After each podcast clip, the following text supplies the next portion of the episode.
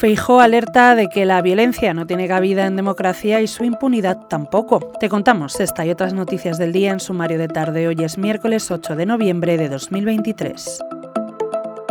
El presidente del Partido Popular, Alberto Núñez Feijóo, se ha pronunciado este miércoles claramente en contra de la violencia desatada en las concentraciones frente a la sede del PSOE en Madrid, asegurando que la violencia no tiene cabida en democracia y su impunidad tampoco.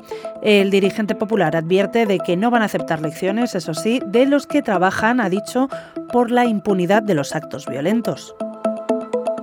Por otro lado, el PSOE y Junts han dejado atrás las prisas por intentar que el debate de investidura de Pedro Sánchez como presidente del Gobierno fuera esta misma semana y ya apuntan a la siguiente, pero sin pausa alguna en la negociación del acuerdo que la permita.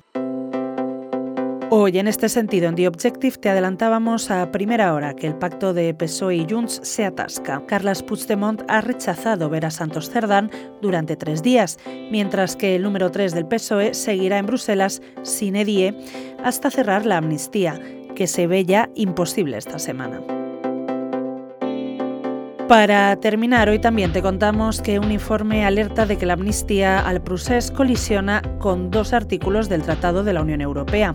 Su autor, el abogado español Isaac Ibáñez, lo ha trasladado a la vicepresidenta de la Comisión Europea, Vera Jourova, y al comisario de Justicia, Didier Reinders, para que lo incorporen al dossier que prepara sobre la defensa del Estado de Derecho en Europa. Lo dejamos aquí por hoy. Recuerda que tienes estas y otras muchas noticias siempre en abierto en theobjective.com. Hasta la próxima.